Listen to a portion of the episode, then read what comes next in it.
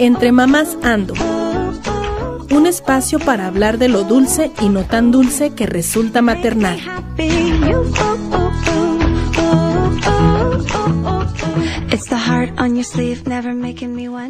Buenos días, buenas tardes, buenas noches. Bienvenidos a este sexto episodio de la tercera temporada del podcast Entre Mamás Ando. Queremos recordarles que este es un espacio libre donde compartiremos nuestras experiencias hablando de lo dulce y no tan dulce que resulta maternar. Y bueno, nos presentamos como siempre.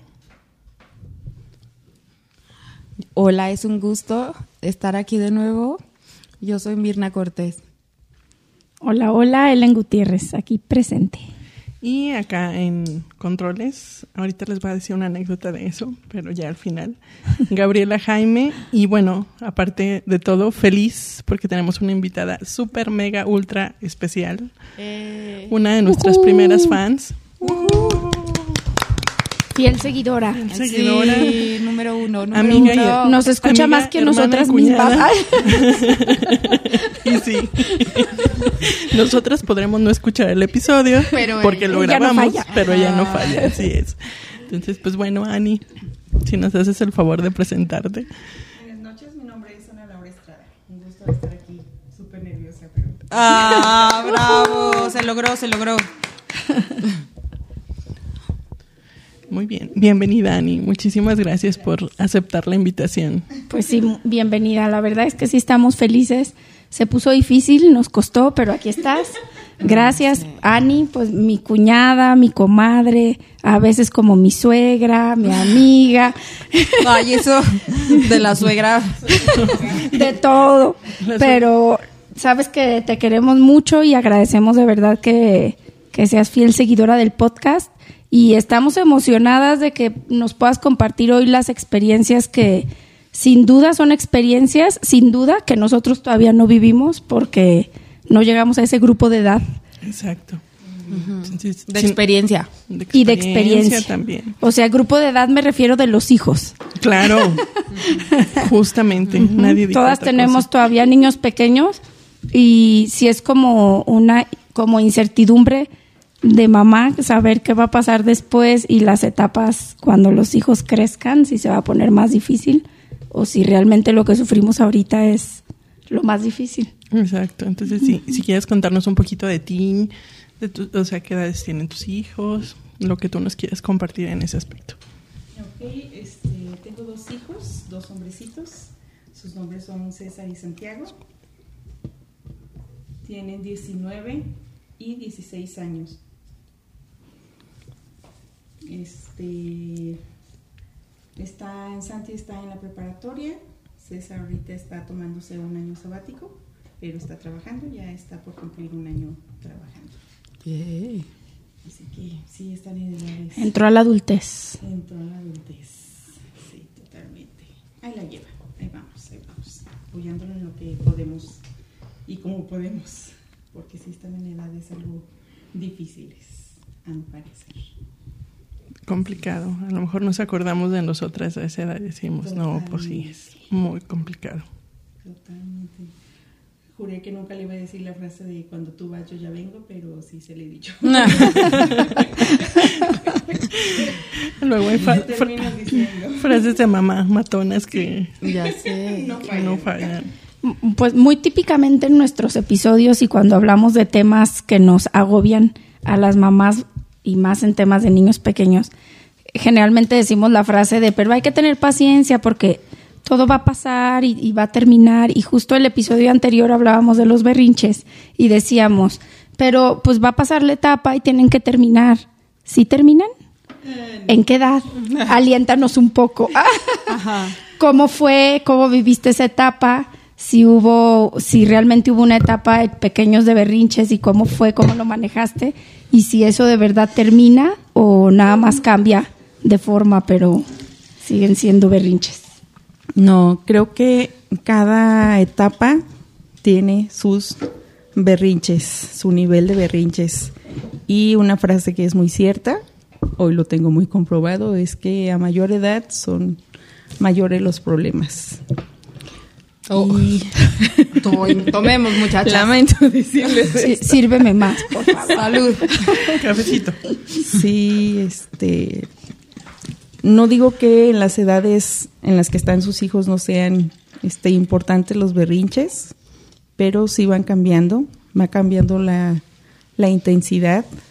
Creo que es lo más importante que va cambiando la, la intensidad y la manera en que uno como mamá o como papá los pueda contener. Creo que de chiquitos es mucho más fácil contenerlos. Recuerdo a mi hijo mayor, que es el que realmente hizo berrinche.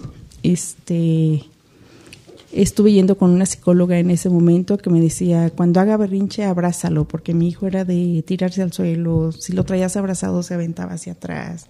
Este, ¿A qué edad hacía eso? dos años, chiquitito Pues sí, chiquitito. Entonces era, en cuanto empezaba el berrinche, sí, agárralo como puedas porque se te va a aventar.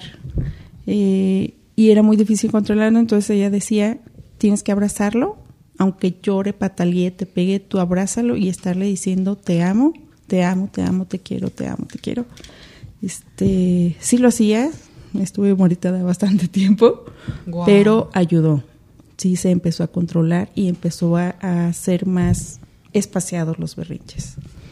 Ya el, el- el- mi otro pequeño, yo creo que aprendió bastante del hermano grande, de ver cómo reaccionaba, cómo reaccionábamos los, los integrantes de la familia, entonces él no, él no me hizo ese tipo de berrinches, pero hace poco escuché en un podcast que hay otro tipo de berrinches en que los niños no reaccionan explosivamente, sino que se, Se contienen mucho. y no hablan. Y mi hijo es así. Él si algo le molesta, en vez de expresarlo, él se encierra en sí. Ajá. Entonces sí, sí, también es otra cosa que acabo de descubrir y pues quiero ver cómo, cómo poderle ayudar. ¿Y, y cuál de las dos se te hizo a ti que era en el momento más fácil de controlar? ¿La, la explosiva donde él expresaba así todo en el momento o, o, o cuando Santi dejaba de hablar? No, creo que la explosiva. Más fácil. Sí, eh, más, que, más que fácil, te hace saber lo que está sintiendo el niño. Porque lo hijo- expresa. porque lo está expresando. El otro dices, ah, no hace berrinches, perfecto, no tengo Qué por qué tranquilito, preocuparme de él. ¿verdad? Y Pero- resulta que sí. Puede implosionar. Ajá, es que, y aparte que no se nos olvida que el cuerpo somatiza, entonces ahí habría que ver cómo lo sacó o en qué momento va a salir, porque no necesariamente tiene que salir a los dos, tres años, o sea, puede salir mucho después. Claro. Sí, porque puede ser cosas que está guardando y en un futuro, espero no muy cercano, pues lo va a sacar. ¿Y de qué manera lo va a sacar? Y es algo para lo que no voy a estar preparada. Mínimo el otro ya sabía este, que empezaba a hacer berrinches y ya sabía cómo reaccionar, qué tenía que hacer, qué no tenía que hacer, pero con él no. Entonces, mi hijo sí cambió, es el chiquito Santiago, era un niño súper alegre, cantaba, le encantaba hacer este el centro de atención, te bailaba, te cantaba, te hacía, deshacía. Y llegó una etapa, como a los 8 o 9 años, que dejó de hablar. Y es súper introvertido, se dice.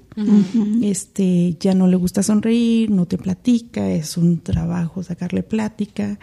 Este, no es tan expresivo como el hermano, el hermano sí sigue siendo muy expresivo, pero él no.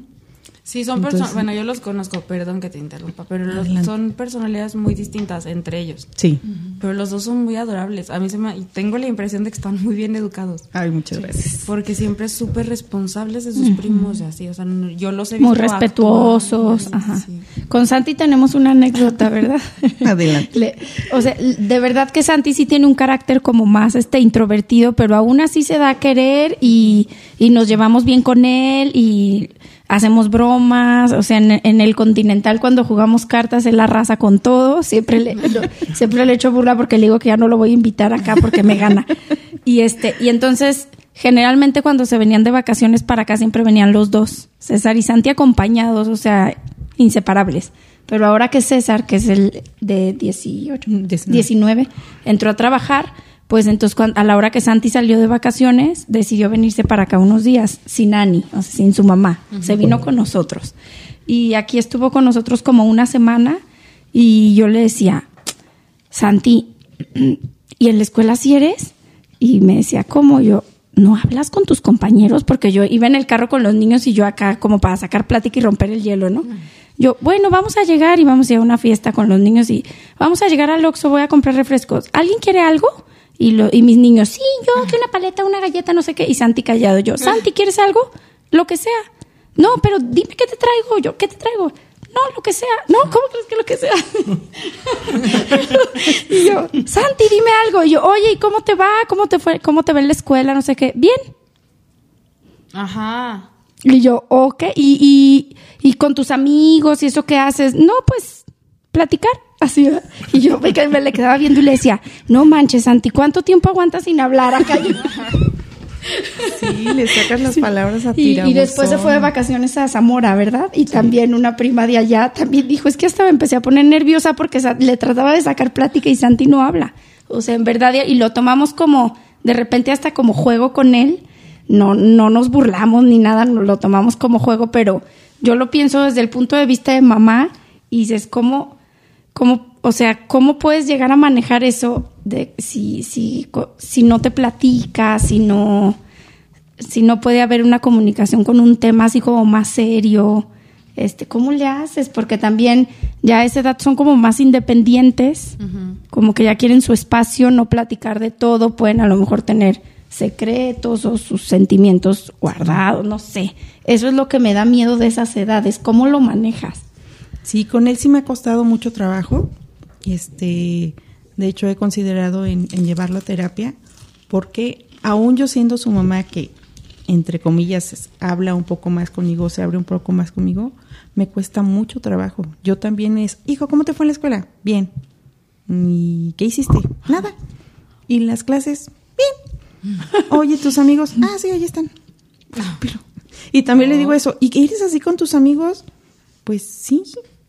Pero a veces que, porque, ¿Tu novia? Ah, no, o sea, tema prohibido. Eso o sea, sí. ¿tema prohibido contigo o qué? No, tema prohibido de que est- les esté preguntando. Ah, ya, ya, ya, ya. Este, por la novia, jamás han tenido novia ninguno de los dos. Según ¿Eso tú. crees? Eh, Eso creo, ¿verdad? Yo tengo otros datos. En sus vacaciones de verano en Aguascalientes. Sí, hasta donde yo sé, ninguno de los dos ha tenido novia. Y mira que yo sí soy de, ah, les tengan novia. Y yo trato de, de- de animarlos y apoyarlos. Exacto, y nada, nada, nada. Entonces, este, con Santiago sí me cuesta mucho trabajo. Eh, y cuando de él sale, que llegue y mamá, fíjate ¿qué pasó. O sea, dejo de hacer todo Ajá. y le pongo toda la atención del mundo, claro. Sí, porque ese momento lo tengo que súper aprovechar. Mágico. Sí, totalmente. Y con su hermano Octavio, él es muy parecido a mí. Él platica hasta por los codos. Este, sí tiene sus, sus límites. También me platica, me imagino que hasta donde él quiere. Porque malamente sí soy una mamá muy metiche. Ah, pues ahí está, mujer. Sí, dice, oye, platícame y esto, y yo trato de. eh, De veras que no lo hago en mala onda, es trato de involucrarme en su vida, este, porque pues escuchando podcast y demás he escuchado que es importante hacerle ver a tu hijo que, que estás al pendiente de él, que estés, te interesa su vida, sus cosas, sus pensamientos, sus actividades, sus amistades. Ese es otro tema. Este, y no, no siempre tienen esa disponibilidad. Entonces, hasta donde ellos me permiten, pues he podido entrar a sus vidas y enterarme de cosas. Hace poco, dos, tres meses, me enteré que a mi hijo mayor le hacían bullying mal plan en la primaria. Y según yo en la primaria, hasta estaba de vocal y de tesorera en la escuela y estaba metida ahí. No Jamás te diste di cuenta. Y todos los días les preguntaba, o muy seguido les preguntaba, oigan, ¿cómo van? ¿Les ha pasado algo? ¿Les hacen algo? Todo bien, todo bien. Entonces cuando me dijo yo así de, no manches, y yo estaba ahí metida y nunca me di cuenta. Y él nunca me platicó, aún cuando según yo estaba muy involucrada en su vida. Entonces, pues sí, sí, te hace así como que, che, entonces lo estoy haciendo mal, ¿qué estoy haciendo mal? No, pero sí depende mucho de las personalidades de cada uno. Yo a mí me queda muy claro que, por ejemplo, en mis, en mis dos que ya han ido a la escuela, las experiencias son muy diferentes entre, entre ellos. Entre Hasta cómo, estamos- cómo socializan y hacen amigos y todo. Totalmente. Y lo que las maestras dicen, como, o que ya que tuvimos la observación de los Ajá. dos, me quedo impactada de que estamos hablando de entes totalmente diferentes, o sea, ni pareciera, y vaya, vaya los felicitan por muchas cosas, ¿no? Pero Diferentes. las cosas en las que flaquean es- hablan de, de personalidades opuestas incluso. Entonces sí te, sí te impresiona y sí creo que, bueno, la maestra me decía, en el caso de María José, me decía, cámbiale la pregunta. O sea, ella es muy introvertida, cámbiale la pregunta. No le digas, ¿cómo te fue hoy? Dile, ¿con quién te sentaste hoy? ¿Qué, hici- eh, ¿Qué hicieron tus compañeros? Oye, ¿y Vanessa cómo se porta? Y cosas así, ¿sabes? O sea, Más como directas. que, ajá, como que no le preguntes lo de siempre porque ya vimos que no va a decir. Por ahí no va. Porque yo cuando recojo a Pablo, Pablo, y sí, pues, sí, no sé qué, Pablo me cuenta, bueno, con pelos Pa- y señales. Pablo cuenta el chisme completo. todo. No se No le va guarda una. nada. Sí. Y María José, desde tiempos o sea, desde que estaban chiquititos, Majo siempre se, se mete al carro y es así de, ah, no, pues, ¿y cómo te fue, hija? Bien. Bien. ¿Y jugaste? Sí, a los superhéroes y a las princesas. Ay, qué padrísimo. Oye, ¿y con quién te juntaste? Ay, con tu fulanita, con su tanita y con su tanito. Ay, qué padre, hija. A ver, y cuéntame más. No, pues nada. Y Pablo, o sea, de... No, y que fuimos a la clase de francés y en francés aprendimos tal, tal canción y que no sé qué, te la puedo cantar y canta. O sea, Pablo te cuenta pelos y señales. Igual Alfredo, o sea, va... O sea, entonces, María José no hay chance de que hable. Ya en esta situación, ya identificando mis hijos, tengo que callar al otro para dejar, Para dejar que hablar. la otra me entregue un par de tesoros de palabras. Y ya que, y que me diga, y vaya que últimamente ella ha estado demandando de que es que ya me interrumpió, no me deja decir nada. Ah, No, bueno, a ver, Alfredo, vamos a escuchar a tu hermana. Sí. ¿Qué, qué, qué nos quieres decir? No, ya se me olvidó. Ya se me no olvidó. importa. No, por favor. Invéntate algo, hija. Aprovecha tu momento. Sí, o sea, sí me queda claro que son seres humanos muy distintos, pues, y que ha- hay que atacar distintas cosas, o tienen diferentes áreas de oportunidad el uno del otro.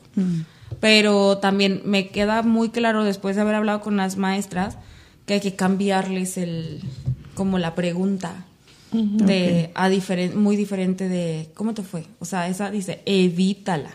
O sea, Sí, no porque te- siempre no van a decir bien. Nada, ajá. Ajá. Sí.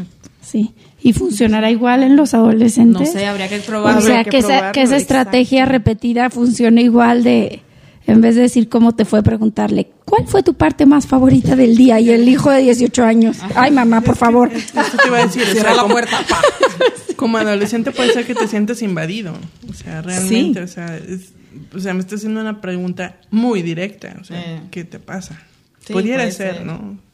Y a mí en lo personal me cuesta porque yo recuerdo que en mi adolescencia yo tenía toda la libertad de contarles todo a mis papás. Obviamente te guardaba ciertas cosas que ya sabías que te iban a regañar, ¿no? Este, pero yo sí era muy platicadora, no sé si es porque fuera mujer. La verdad no puedo decir de mi hermano Arturo si él llegaba y les platicaba. Yo recuerdo que sí platicábamos mucho como familia, pero no. No sabría decirle El si Arturo igual. Salud. Salud. Este, entonces sí, sí es algo que me ha costado la comunicación con mis hijos. Y de veras que lo mucho o poco que haga lo hago con toda la mejor intención y espero que sí mejore. Pero o sea, dices que con tus papás tú sentías como la más libertad de hablar. Sí, que ah, esto me lleva al tema de yo soy eh, divorciada, ya tengo 14 años divorciada. Eh, es algo que les afectó mucho a mis hijos, sobre todo al mayor, que parte de su actitud de berrinche Como resentimiento. y resentimiento fue por, por el- la separación, fue el que más afectado. Santi estaba muy chiquito, tenía dos años. Ah. Entonces él como que no, no, no ubicó eso. Pero César pues sí ya había convivido cinco años, casi seis años con el papá. Entonces para él sí fue muy difícil, muy, muy difícil la, la separación. De hecho en terapia, después de casi un año empecé con terapia y en terapia me hicieron ver que obviamente yo con mi hijo no tenía una buena relación y me hicieron ver que era en parte porque me recordaba a su papá. Es una gota de agua del papá. Entonces, de veras que eso fue un golpe muy fuerte y un balde de agua para mí porque yo juraba que amaba a mi hijo y que todo lo hacía con todo el amor del mundo, pero inconscientemente lo estaba rechazando por ese parecido. Entonces tuve que trabajar ese, pues, ese tema. Bendito Dios se solucionó y después de año y medio en terapia, ya mi hijo se empezó a acercar a mí. Qué Hasta ese momento mi hijo me pudo dar un abrazo porque no me podía tocar y no soportaba que yo lo tocara. ¿Y qué edad tenía? Seis años. Ay, pues chiquito. O sea, pero no chiquito. eres como que tú tuvieras como agresión hacia él, simplemente en hechos. Simplemente de verdad Sí. que la relación no se daba. No, no Como que no congeniar. conectaban. No conectábamos, no conectábamos. Y a mí me dolía y yo, yo veía y me dolía que, que, que no pudiera tener ese acercamiento con mi hijo que sí tenía con el chiquito. Este, y cuando me dijeron eso, de veras que yo dije, no, ¿cómo crees? O sea, yo amo a mi hijo. No, es inconsciente, no lo estás haciendo de manera consciente, es algo inconsciente. Porque se parece mucho al papá. Entonces fue de chin. Entonces fue cambiar toda la dinámica y este y bendito Dios funcionó. Hoy, al día de hoy, siento que llevo una buena relación con mi hijo. Él, hasta él dice, ay, me parezco a mi papá físicamente, pero soy toda tu forma de ser. y el claro. chiquito se parece mucho a mi familia y es toda la forma de ser el papá, que es muy callado. Es muy lo que te iba a decir, que es muy introvertido, Muy como muy serio. Ajá. Sí, entonces, digo, pues así tocan las cosas. Claro. Sí, o sea, y cosas. curiosamente también me pasa, me siento identificada. Con mi mayor somos, híjole, unas, o sea, en carácter somos lo mismo, pobre. Y chocamos Pobre, un sí. montón, son unos encontronazos durísimos, pero tengo el mismo problema con mi mamá, cero físicamente, cero, no me parezco a ella. Nicolás todavía se parece algo a mí, tengo ese, "Ay, bueno, pues ya, de menos algo. Pero yo con mi mamá no me parezco en nada, no parezco su hija. Pero sí tenemos el mismo carácter, híjole, es bien pesado. Sí. Es bien sí, pesado, son, son trancazos duros. ¿Y en la adolescencia te pasaba con tu mamá? No me acuerdo. No, gracias a Dios tengo mala memoria. No, acuerdo. No, no, tengo mala memoria. Qué conveniente. Sí, o sea, como que me adiestraron para que no, no, ajá, no tenga memoria o no sé, como que al- algo tengo, a lo mejor Alzheimer principios, pero como que borro, la mayor parte de las cosas en la vida las borro. Y de, de la, de la adolescencia no me acuerdo bien, o sea, mi mamá me acuerdo que era muy ausente, o ese sentimiento tengo, porque ella era, es muy trabajadora, era muy trabajadora, o sea, la veía en realidad poco. Entonces, pues no, o sea, cuando nos encontrábamos, Pues sí, ajá, tratar de disfrutar. ardía Troya, ¿no? Ah, no, ¿cuál aprovechaban? Ah. Sí, era Lo que no hemos peleado. Siempre, pero, o sea, pero ella sabe que la adoro, o sea, yo sin mi mamá no me veo, pues, a pesar de que, o sea, una palabra basta para, para que, ¡fua! Detone. Ajá. O yo normalmente me, me mantengo quieta, pues nunca le falta, no le falta el respeto, ni mucho menos, pero, pero sí así de que, bueno, ah, ya hablamos luego, sí, adiós, y ya. O sea, ¿qué necesidad de meterte en broncas? claro. Ya a esta edad, a lo mejor de chiquita más, la, sí, la, sí, a lo mejor en la adolescencia sí era más confrontativa. Hoy ya no, porque ya sé que no me voy a llevar nada. O sea, mañana le voy a hablar, ¿qué onda? ¿Ya cómo estás? ¿Ya se te quitó los neuras? Y ya. Pero sí somos muy así. Pues a lo mejor ahí aplicaría la frase que dicen las mamás de como te ves, me vi, Cállate los ojos. como me ves, te verás. Sí. Sí, sí es cierto, hoy lo tengo más que comprobado. Frase de señora. Lo tenía que decir. Ah. Este, y aparte, también siento que ya ahorita en las edades que están mis hijos, los temas, este, para mí son más complicados. Ya habla, eh, tema de sexualidad, por ejemplo. Este, ellos tienen un papá, pues no sé cómo decirlo, lo ven cada 15 días pero hasta donde yo veo, él no se involucra tanto en la vida de, de ellos. Sí los ve cada 15 días, cómo están, cómo les fue, pero hasta ahí. Siempre les pregunto, ¿han estado en comunicación con su papá o algo? Y, y no. No es de que estén en comunicación este, todos los días con él, ¿no? 15 días y ya el fin de semana que lo ven. Entonces, no sé si malamente yo he tomado ese rol de tener que hablar ese tipo de temas con mis hijos. Pero yo, mi forma de ser es muy abierta, muy sin pelos en la lengua. Entonces, como que eso los ha hecho que no les gusta hablar del tema porque como que ven que yo lo tomo de una manera muy abierta. Entonces, según yo lo hago para que no generarles morbo o generarles en mi concepto confianza de que puedan hablar conmigo y ver que no hay problema y que todo se puede entender y, sí me ha costado ese ese tema sí me ha costado trabajo con ellos. Pues, creo que es un tema complicado independientemente de la confianza o, o no o que no exista confianza con los papás, ¿no? Porque digo, y qué bueno que has asumido ese rol, porque yo creo que si les preguntamos a muchos adolescentes dirían, yo que quisiera que mi mamá tuviera la apertura de, decirme, oye, mi hijo, llevas condones en la bolsa, ¿no? O sea, perdón, pero pues, o sea, sí es cierto. Digo, yo porque yo como adolescente yo viví esa parte de que sí, no había el tabú de nada.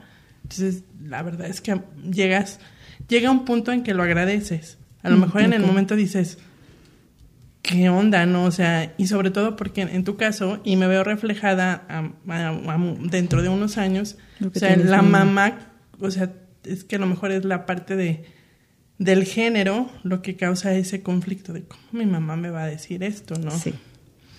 Pero, pero qué bueno que lo. sí, pero es que alguien, alguien lo tiene que platicar. Exacto. Creo que alguien lo tiene que platicar con ellos y que, que sepan que hay alguien que los puede escuchar que tal vez no sea el mejor ejemplo, pero los puede escuchar y tal vez podemos juntos buscar la manera de orientarlos o de ayudarlos. Y más en mi caso ahorita con toda la situación que se está viviendo con, con la agresión hacia la mujer, este, sí siento que tengo una responsabilidad muy grande de, de, educarlos lo mejor que se pueda para que valoren y respeten a las mujeres. Entonces, sí es algo que les digo mucho de este, tienes que valorarlas, tienes que respetarlas, si te dicen no, es no, este, no puedes estar jugando con ellas, no hay que andar de, este, con un de chile frito. Digo, y el día que yo me entere, así te anda yendo. este, pero pues hasta ahorita no he tenido ninguna situación así. Este, con pues, sus amigas. Genuinamente son muy respetuosos. Pues o sea, eso se ve porque eso se ve de forma natural y espontánea. Claro y se ve que lo has hecho bien, comadre. sí, sí, yo también opino eso, o sea, y te lo he dicho muchas veces por mensaje y en persona, o sea, de verdad es que son, o sea, para la edad que tienen y, y cómo son ellos como, como, como caballeritos, literal, o sea, de verdad es que has hecho un trabajo increíble y excelente. No, y entre ellos, como que... Como hermanos. Sí, tienen muy buena relación. No digo que no se peleen. Sí, son cómplices. sí, y que de repente no se molesten y tengan sus diferencias, pero de verdad que son muéganos. Sí. Este, es algo, me van a linchar por esto, pero hasta hace como un año y medio, dos años, ya duermen separados, porque teníamos que dormir en un solo cuarto los tres o ellos en una misma cama. Entonces, si se duermen juntos, es se levantan la playera y estarse dando masajes. para poderse dormir. Entonces me da una ternura que mi hijo ya de 16, 17 años y el otro chiquito de 13, 14, y así dormían. Sí se dormían separados, pero de repente inconscientemente se volteaban y sobre todo el chiquito da mucho masaje desde chiquitito. Este, y así se duerme, dándote masaje. y fíjate que siento te que... con él y te está dando masaje que esa, esa unión que han tenido ellos, siento que ahorita lo que está viviendo Santi, que decíamos que es como, como que él casi no habla y eso, siento que en parte es como un duelo de, de su hermano, porque, o sea, por ejemplo, cuando venían acá siempre venían juntos, es la primera vez que viene él, ahora ya tienen como horarios diferentes, antes iban juntos caminando en el mismo horario a la escuela. Entonces, quieras que no, hubo una separación de ellos como hermanos, porque César pues ya tiene una vida más de adulto con sus horarios de trabajo, en donde no se ven, y siento que a lo mejor eso le pudo haber afectado en... Es que Santi siempre se expresaba junto con su hermano, o sea, eran como... Les le preguntabas algo a Santi y a veces contestaba primero César. Y fíjate que ese, ese es un problema que tienen. Este, cada 15 días tienen, de ahora con la pandemia, tienen videollamada con la familia del papá, porque sus hermanos de él viven en Estados Unidos, entonces empezaron a hacer eso, ¿no? Este, obvio, el, el, fin de semana que está en mi casa, pues están en su cuarto encerrados, ay, perdón, y los, los escucho. Entonces, hasta la familia del papá es de, oye, Santi, ¿cómo te ha ido? Bien. Oye, Santi, esto, bien. O si le preguntan algo, cualquier otra cosa, empieza a contestar el hermano. Entonces empieza a contestar, empieza a contestar. Y un día dijo Santi, es que ¿cómo quieren que yo hable si César contesta todo? Ah, Es que como- además como que lo justifica, ¿no? Siento un poco, o sea, no habla, pero yo... Sí, sí, yo hablo por él, Soy exacto. su intérprete. Entonces, el día que hablamos con Octavio, ya cuando Santi le dijo, le dije, oye, hijo, ya te lo dijo tu hermano. O sea, ponle atención, ya te está diciendo, oye, respétame, dame mi lugar, ¿no? Pero es que no habla. Pues es que, ¿cómo hablar si siempre lo interrumpes? Entonces, déjalo que él hable, que él se exprese. Si no lo dejas, nunca lo va a hacer. Y ahora que ya lo dejan hablar, no hable el Santi. No, ahora. Ya se acostumbró. A, es- a eso iba. Ahora que el hermano no suele estar en las llamadas porque está trabajando en ese horario, Santi habla. sí habla. No sé, no es acá tipo Bueno, hablar pero- como la mamá, pero ya habla. Entonces dije, no quiero que suene feo, pero le ha servido que no ha estado el hermano en esas llamadas para él poderse soltar. Porque sí, sí tiene, tiene un problema Santi, que todo es su hermano. Su hermano para él es, lo es todo. Y si tú les preguntas, oye, ¿qué quieres comer? Lo que diga César. Ay, ¿en serio? Y lo que César quiere, si Santi quiere pizza y el hermano quiere sushi, come sushi porque César quiere eso. Ah. Yo le digo, mi amor, tienes que tener tú tu personalidad, tus pensamientos, defiéndelos, tienes Y es todo que aparte derecho. está en una edad bien difícil, o sea, a los 16 años ni tú mismo sabes bien qué quieres, entonces siempre ha funcionado que lo que quiere el hermano ha funcionado bien, pues a decir como para qué cambio, ¿no? Ajá. Es que sabes que al final es un modelo más cercano de... de o sea, es su reflejo, es su modelo, es su Sí. hermano. Entonces esa parte también afecta mucho. O sea, a lo mejor aunque tuvo una relación cercana con tus hermanos, con, o sea, con sus tíos, con su abuelo, Sí. pero realmente su figura masculina es su hermano. Entonces es un reflejo. O sea, más allá de la hermandad que tienen, o sea, también puede haber una situación ahí de, de otro tipo de apego. Sí, sí, porque también hubo un momento que también fue algo que tuve que trabajar en terapia con mi hijo, con mi hijo mayor, con César, fue que él, al momento de que yo me separo, él toma el papel de papá. Como Abel. Y él toma el papel de papá, entonces era un tema que, era un, un- no un tema, un lugar que no le correspondía. Entonces también tenerlo que trabajar con él de, oye, una cosa es que yo te pida apoyo, de, oye, me- cuídame tantito a tu hermano, échale un ojo, que ya no era de, de biberón y de pañales y estarlo cargando. Ahí en donde están viendo la televisión, te lo cargan. Que lo No a como golpear, si ¿no? fueras tu, su papá. a que tú lo mandes, tú le ordenes, tú, no, mi amor, por ahí no va.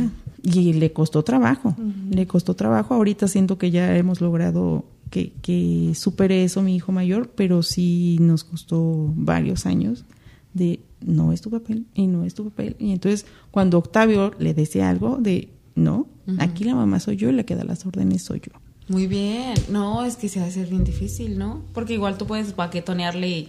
Ah, bueno, pues ya me está ayudando, ¿no? Exacto. Y es que antes así era un poco, ¿no? Que Ajá. como había tantos hermanos, los grandes la hacían de papás de los chiquitos. Claro. Dímelo a mí. No, Por pero, ejemplo. ajá, y hay gente que ser crece Sí. traumada por eso. O sea, la mamá, perdón, la, la, la hermana de mi mamá ah, es, es fecha, o sea, tienen, ella ya tiene 70 y algo. Mi mamá tiene 60 y, que es, vamos, en 63. Y le sigue reclamando, ¿eh? O sea, yo me quedé nana porque te cargaba siempre. Yo, o sea, de todos los días, de que se, cada que se ven, le sigue reclamando cosas de, yo me hacía cargo de ti, que cosas así. Y yo decía, y yo digo, ay, qué necesidad, o sea, ya supéralo.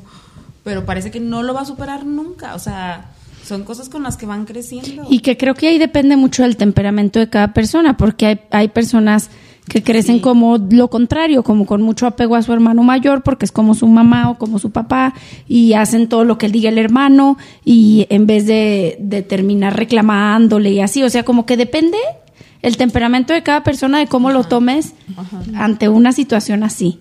Y está difícil saber cómo va a reaccionar cada persona. Claro. Sí, a, a mí en ese tema me tocó, este, yo soy la mayor de, somos seis hermanos, soy la mayor, luego siguen tres hombres y al final dos niñas. Este, y hubo mucha etapa, hasta hace poco creo que ya mi hermano Arturo y yo dejamos de decirle los niños, porque a mis hermanos, que ya la más chica tiene 31 años, les decimos los niños. Es que los niños y los niños porque nos tocó apoyar mucho a mis papás. Sí, yo me acuerdo cuando ya, cuando yo ya era novia de Arturo, que llevábamos muy poquito de novios, yo creo que no llevábamos ni tres meses, no sé, que fue cuando tus papás se fueron de viaje. Y este, y Arturo me decía, es que nos vamos a quedar con los niños. O sea, así como que a cargo de ellos porque mis papás se van de viajes. Y yo, ay, sí, tus hermanitos.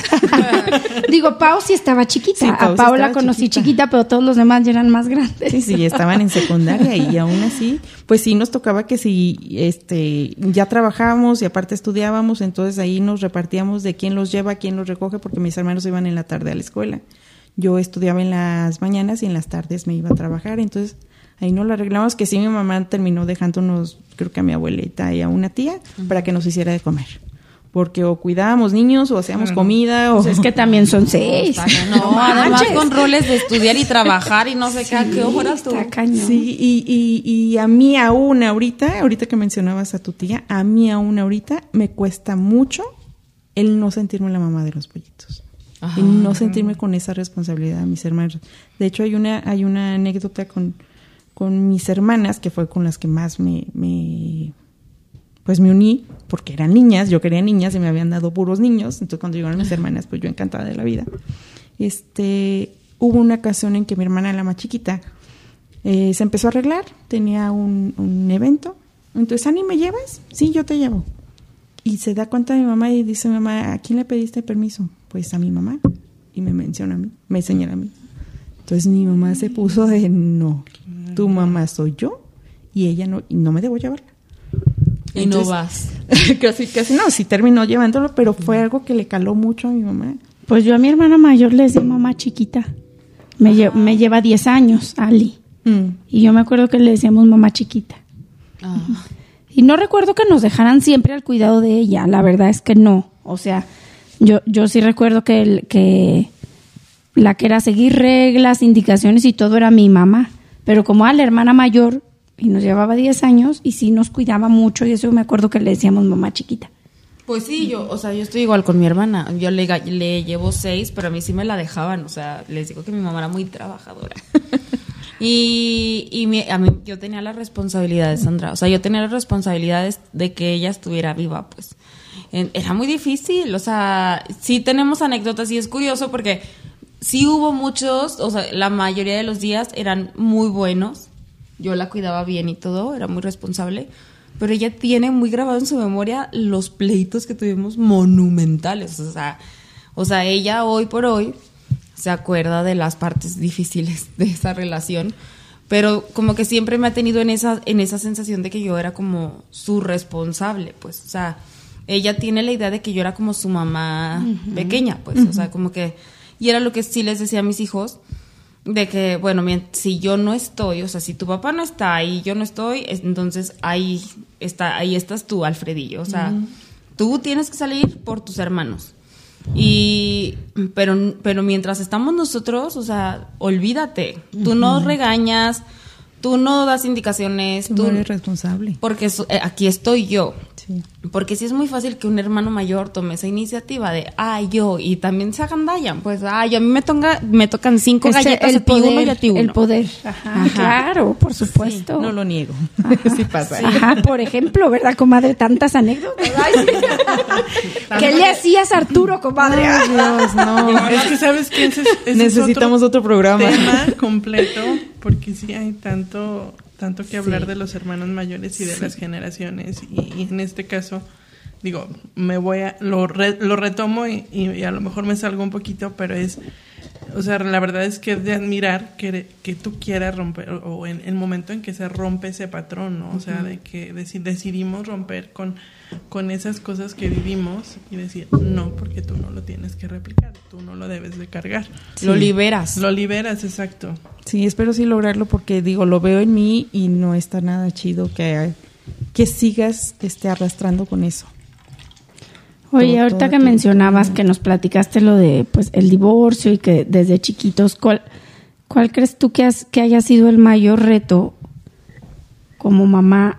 No soltera, pero pues sí, ¿no? Como mamá, digamos, Pues, o sea, en el, en el crecimiento, en el desarrollo de tus hijos, que tú sintieras como que lo hiciste sola, por así decirlo. Porque aunque sí conviven con su papá y todo, no sé, ¿cuál ha sido tu principal reto de tu maternidad sintiendo tú ese peso? la educación.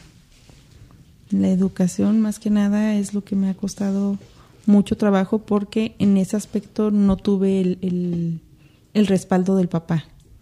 Este, si yo ah, había cosas que a mí no me gustaran, que mis hijos tuvieran o que vieran, era, ¿a tu mamá no te deja? Aquí eres libre. Aquí no hay horarios, aquí no hay limitaciones, aquí no hay. Entonces, eso realmente, este, y es algo que malamente pasa en muchos eh, parejas separadas, este, que se quieren poner Es como una, parte de, bueno y la otra parte es la mala. Que, que Entonces- incluso en las familias donde viven papá y mamá sucede a veces, ¿no? Que tú dices una cosa y el papá dice otra y mejor me voy con mi papá porque él sí quiere y mi mamá no. Ahora sí, imagínate tan dividido. Sí, es que te hace más difícil todavía esa Que, parte. que fíjate que no es la, o sea, siento que un poco sí la competencia, pero también es el, el poder cumplir con las ausencias que ellos tienen. Sí. Entonces, ay, pues bueno, para que no haya ese rencor, pum, ábrele, ¿no? Y, y no se vale. O Sí. también por darle en la torre a, Ajá, a a qué, o sea, Totalmente. Bueno, no sé, no sé Sí, cómo yo, fue su yo caso. en algún momento sí dije, bueno, ah, como Gaby lo acaba de mencionar, es, es su manera de ah, recompensarles el que no está con ellos. Pero este de repente sí decía, pues es que debe de haber otras maneras donde no me esté poniendo a mí como la bruja, porque yo los tengo 24/7, siete días, o bueno, cinco días a la semana o 15 días, porque al principio sí los veía cada fin de semana, luego los fue este Espaciando. espaciando eh, por un comentario que hicieron mis hijos, entonces lo fue espaciando hasta que ya empezaron a 15 días. 15 días a las a- cada 15 días lo veían. Entonces yo los tenía todo eso y era mi responsabilidad, porque pues yo los tenía todo el tiempo. Entonces sí entendía que él cuando los, los, los tuviera, pues quería disfrutarlos y no quería ser este como una carga para ellos o que les hiciera una mala vivencia, en- vivencia en su casa, pero pues sí me partía todo lo que yo había logrado en esos 15 días Qué o lo que estaba intentando con mis hijos para educarlos. Entonces, sí, esa parte sí es bastante. Qué difícil, bastante no, no solo por el hecho de que tú digas una cosa y el otra, sino también por el hecho de que dices, ¿cómo les va a afectar a ellos? Claro. Exacto. O, o sea, si les estás tratando de enseñar que está bien y que está mal, o dónde hay un límite, dónde no, y ellos son chiquitos y son esponjas y absorben todo, o sea, ¿en Los qué manera les va a repercutir en, en lo- la idea de lo que tienen que está bien y que está mal? Sí. Sí, está cañón. Sí, porque sí, digo, yo siempre quise ponerles límites, horarios. Este, yo soy una persona muy puntual, muy de horarios, muy, este, perdón, muy recta, se puede decir. Este, intentaba hacer eso con mis hijos y pues no. Al día de hoy, bendito Dios, con mi hijo mayor y, y, bueno, con los dos, al menos en eso de la puntualidad, eso es algo que sí tienen, que les gusta y este y no les gusta la impuntualidad y en- ahorita el grande en su trabajo, el chiquito en la escuela, no les gusta llegar, pero ni un minuto tarde. Entonces hasta a veces ya con el mayor entra a las 10 de la mañana y se va a las nueve y media y está a tres cuadras su, tra- su trabajo de la casa. Digo, no manches, llegas en cinco minutos porque te vas tanto. No quiero llegar tarde. Entonces, bueno, tú le querías inculcar la puntualidad, ¿verdad? Se exageró, pero bueno. Llegar, mínimo que llegar hace. temprano también es impuntualidad. ¿eh? sí tiene que llegar exacto, ¿verdad? Y el chiquito súper responsable también, de repente se dicen, no vayas a la escuela, quédate, quédate aquí conmigo y vemos películas, algo. No, no, yo tengo que ir, no puedo faltar, no quiero faltar. Pues, pues sí, sí, este, es, es algo complicado eso. Este, mi consejo sería no lo hagan, por favor, porque si está... Ah, otra, otra cosa es, yo nunca me puse en el plan que siento que es algo a favor mío de que mis hijos no lo vieran. Aunque él no respondiera como mi papá económicamente y no se involucrara en la vida de ellos, jamás, jamás ha sido de te voy a castigar. Porque realmente a los que estoy castigando es a mis hijos. claro. Que sí cuesta uno y la mitad del otro, este, no hablar mal del papá, aunque no quieras a veces, te gana.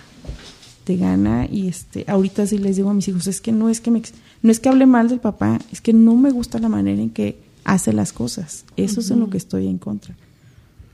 Digo eso es lo que me molesta de él pero hace poco me lo dijeron, es que no nos gusta que hables mal de mi papá. ¿Yo ahora qué dije? No dije nada. Pero usted... Nada más dije así como que, ay, tu papá se pasa. Pero para no ellos tiene- eso es que ya estoy hablando mal de su papá. Entonces, pues también es algo con lo que tienes que luchar. Por más que estés fúrica y de, ay, ¿por qué no reacciona este hombre? Entonces es algo muy difícil, la verdad. Su separación fue difícil, me imagino. Ah, Pero, ¿qué le ibas a preguntar? Porque yo tenía la O misma sea, si pregunta en la punta de la lengua. Sí, como que si tienen relación. o sea, es que lo mismo pensé, o sea, que si hay- llega el momento en el que ustedes platican sobre un tema en torno a ellos, Ajá. para que estén de acuerdo los dos o, o no. No, la de la separación sí estuvo muy ah, pues sí fue algo difícil porque eh, mi matrimonio, digo, ahora sí que para hacerles un cuento rápido, desde el principio estuvo mal. Este, él sí me dijo, yo no me quiero casar, yo no quiero formar una familia. Este, salimos embarazados, cada quien iba a vivir en su casa, ese era nuestro acuerdo. Entonces llegó un momento en que le dije, ¿sabes qué? O me salgo de mi casa o me voy y no vuelves a- no vas a volver a ver a tu hijo. No vas a conocer a tu hijo porque todavía estaba embarazada. Entonces dijo, va, se nos presentó la oportunidad de que nos prestaran una casa, nos fuimos y nos casamos. Porque este, vimos que salía muy caro estar yendo a la ginecóloga acá por fuera. Entonces digo, no, sabes que tú vas a meter al IMSS, necesitamos casarnos. Fue la única razón por la que nos casamos para que me pudiera meter al, al seguro. Este, los primeros dos, tres años estuvo más o menos la relación, pero pues sí es cierto que si una relación no empieza con buenas bases, este, buenos cimientos, va a terminar este, Pues sí, quebrando. sin duda se te van a presentar dificultades. ¿verdad? Así es. Entonces, dentro de mis casi seis años de matrimonio, un año no nos hablamos para nada, ya con mis dos hijos. O sea, seguían viviendo juntos y no se hablaban. Pero no nos dirigíamos. Yo seguía cumpliendo con todas mis funciones de, de esposa, la comida, la ropa, yo seguía, pero no nos dirigíamos la palabra. Siento que eso fue algo que Octavio sí absorbió, que es el mayor, César. claro. Este, el chiquito no, pues estaba muy chiquito. Este, o bueno, eso quiero creer que él no lo absorbió. Y después de hace años sí fue de ¿qué estamos haciendo? Ya no hacemos vida, ya no tenemos nada. Y fue un día salí con mis hermanos, nos fuimos de bar. Él estuvo afuera, yo estuve adentro del bar. Entonces mis hermanos pobrecitos andaban divididos para no dejar al cuñado allá afuera ni a la hermana acá adentro sola. Y llegando a la casa fue de, y nos sentamos en la cama y fue de, ya, hasta aquí, va. Este, digo, yo me llevo a mis hijos, adelante, me dijo, llévatelos. Él en ese momento le estaban dando un departamento, le dije, ah, me voy al departamento. No, yo me voy a mi depa, tú busca cómo le haces. Entonces, bendito Dios, mis papás nos, nos aceptaron en la casa. Y pues sí, sí fue eh, estar, pues no era tanto como pelea de gritos y demás, bendito Dios, nunca nos gritamos, nunca siento que nos faltamos ese tipo de respeto, pero pues sí era muy indiferente, muy indiferente la, la relación entre nosotros. Y una vez que nos separamos, sí fue mucho de estarme amenazando de si te quieres divorciar, te quito a los niños. Si te quieres divorciar, te quito a los niños porque tú no eres una buena persona, eres una persona que está loca, eres una persona, soy muy gritona. Este, entonces, pues sí, no me divorciaba y no me divorciaba y no me divorciaba. Hasta que dije, no, ya, ya no vamos a regresar, no hay nada. Y a mí lo que me urgía era este, arreglar lo de la pensión alimenticia. Entonces, este, el divorcio también fueron casi tres años, dos años y medio, de estar alegando con él, alegando con él, viendo, viendo todo. Casi, casi estaba teniendo yo que pagarle pensión al, al señor, porque fue todo un show. Inventaron un montón de cosas. Entonces, sí, de veras que pasaban cosas que decías, ya, ya, que no me dé nada, ya no quiero saber nada, ya no quiero pleitos con nada de él. Y mucha gente me decía, si te los quita, que se los lleve. Que se los lleve y que vea realmente lo que es tener hijos y criar hijos. Y yo decía, no, No, como No, mamá, no. imagínate y donde digas y si se los lleva y luego. Sí, bueno, que ya las hay, ya hay mamás que hacen eso, muchas. Sí, sí, no sé, no sé de veras cómo tienen corazón. Yo, no pude. Yo no pude, hubiera sido tal vez lo más sencillo. Este, porque sí me, sí me decían eso y muchos me decían, te los va a regresar en una semana, no va a poder con ellos. No. Y yo, y donde sí pueda, y yo me Ajá. quedé sin mis hijos, no. O, No, no, no, O, o cómo vas a verlo sufrir un mes, dos meses, tres meses. Dices, no. Sí, entonces dije, no, me aventé y no, mira, ni me los quitó, ni me los peleó, ni nada. Este, No, pues sí, tarugo no es. no manches. así es. O sea, súper difícil. Intenté llevármelos a, a vivir a San Quintín hace como cinco años. Mis papás estaban viviendo en Baja California. Intenté llevármelos para allá, ya allí iba yo con papeles, dije, ya estando allá, ya los convenzo y nos quedamos. Pero no, el papá tuvo un hijo, con una, él se juntó con otra persona y tuvieron un hijo y mis niños, mis hijos son súper niñeros, súper, súper niñeros. Entonces dijeron, no mamá, no nos queremos perder nada de, de mi hermanito. Ah. Entonces, aquí está. Mis respetos para ti, o sea, cambiar todo tu plan por Sí. un niño de otro hijos. matrimonio, o sea, otra... No, y aparte yo le pido que no lo deje. Yo le digo, yo le decía, oye, dile a tu papá que nos deje, y alguna vez se lo dije a él, oye, déjanos a Joaquín y tú vete con tu mujer, váyanse al cine, váyanse de Ajá. parranda. No, no, no. no. La mujer de él no quería que, que su niño conviviera ni con mis hijos ni conmigo. Entonces digo, bendito Dios, ahorita ya están separados, ya mis hijos ya conviven súper bien con el hermano. Ajá. Pero sí estuvo este, muy, muy complicado. Yo de veras que al niño me cae súper bien y mis hermanos, mis hermanos, mis hijos dicen, es que mi medio hermano, no, no es tu medio hermano, es tu hermano. No me le andes poniendo Ajá. medios, es tu hermano, punto, y lo quieren y lo adoran. Pero tú sí has tenido contacto con él. Con el niño, pues es que a veces cuando, eh, hasta hace como año y medio, el papá iba por ellos eh, los viernes, iba por ellos y ya se los llevaba a su casa. Entonces en ese lapso llevaba al niño. Ah, ya.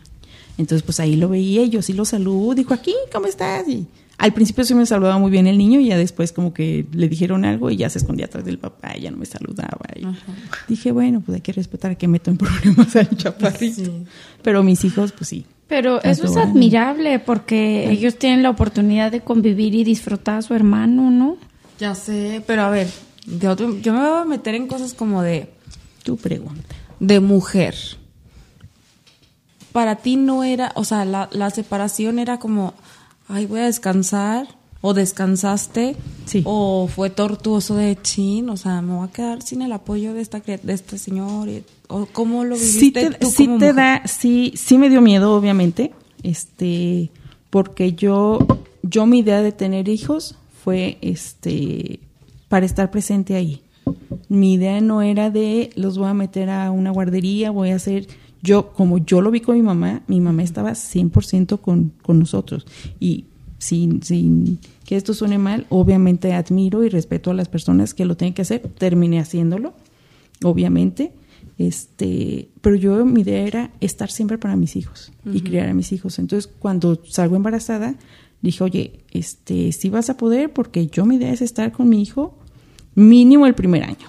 Ya después pues ya veremos, pero yo quiero estar hijo. Ah, no, no hay problema. Perfecto.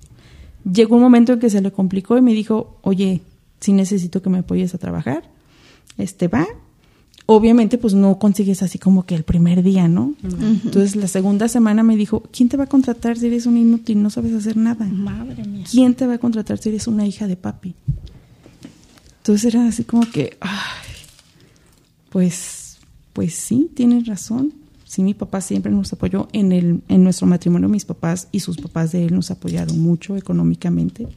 Entonces, pues sí, realmente se la compré malamente. Este, conseguí trabajo, pero yo me estaba perdiendo, me perdí la primera caminada de mi hijo. No pude con eso. Le dije, no, ¿sabes qué? Te ayudo seis meses. Así tengamos que comer frijoles y tortillas todos los días, no importa, pero yo me salgo de trabajar con mi hijo. Entonces, cuando me separó, pues sí, yo no tenía trabajo. Y él me dijo, yo no te puedo dar dinero.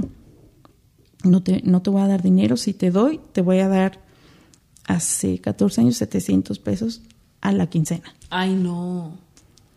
Así como que, bueno, pues peor es nada. Le dije a mis papás, mis papás dijeron, bendito Dios, te vas a separar, adelante, aquí en lo que podamos te apoyamos. Pero mis papás también estaban pasando por un momento difícil económicamente, entonces me dijo mi papá, lo que te dé es bueno, acéptaselo, no vayas a dejar este, sin que te dé dinero.